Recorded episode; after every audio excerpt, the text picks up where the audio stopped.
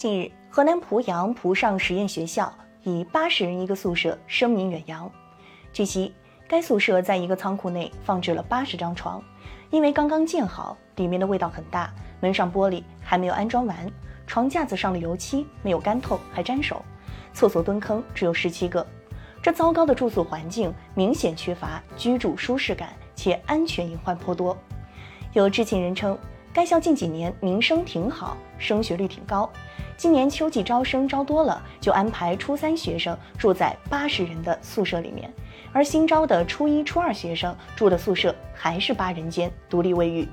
针对此事，河南省濮阳市经济技术开发区教育局已在当地成立了多部门组成的工作专班。九月六号下午，已把八九年级的学生妥善安置到了学校八人间宿舍。同时，在征求家长意见后，综合采取如下措施：现有校区尽快启动建设宿舍楼，在环保、消防等检测过关和家长满意后，再安排学生回迁入住。学生住宿过度安置，不同意过度安置的学生可自行到学校退费，自主择学。启动问责机制，对因学生住宿造成不良影响的相关责任人进行严肃问责。舆情发酵后，当地迅速行动，致力于解决具体难题，这是可以肯定的。但值得注意的是，目前所采取的方案只算过渡性方案、折中方案，也和群众的预期相差甚多。例如，过渡时期让一部分学生住到学校在校外租用的房屋中，校外租房和校内住宿，其安全性和便利性有很大不同。但要孩子临时转学，显然不现实。许多家长也只能无奈接受。尽管一个宿舍到底该住多少人并无统一规定，但一个宿舍八人以下居住已经成为国内普遍实行的规制。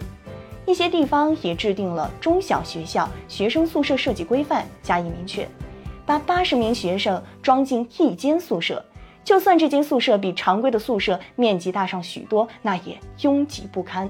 何况这种没有宿舍拿仓库来凑，基础设施糊弄了之的做法有摆烂之嫌，不知道情况的还以为遇上了黑学校。濮阳经济技术开发区濮上实验学校，二零二零年九月在濮阳挂牌成立，主要进行中小学九年一贯制义务教育。该校在当地群众中有“最贵学校”之称，有家长表示，该校一年学费两万多。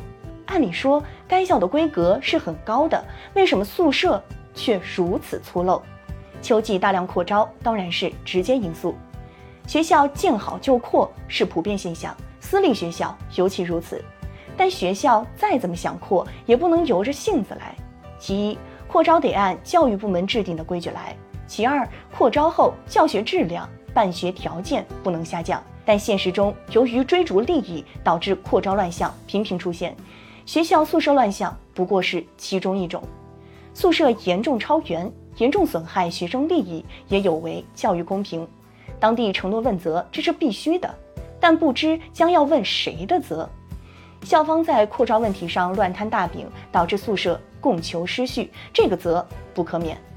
然而，该校宿舍存在这么大的问题，有关部门居然毫无察觉。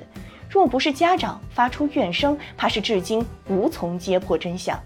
仓库顶替宿舍，床架油漆未干，严重超员，这样的住宿条件本来是无法通过验收的，但居然可以堂而皇之的成为新学期的标配。有关部门的失察失管，令人错愕，板子不可不打。当然，打板子不是目的。今后如何加强监管部门的责任心和使命感，防止中小学校宿舍出现严重超员的问题，着实费思量。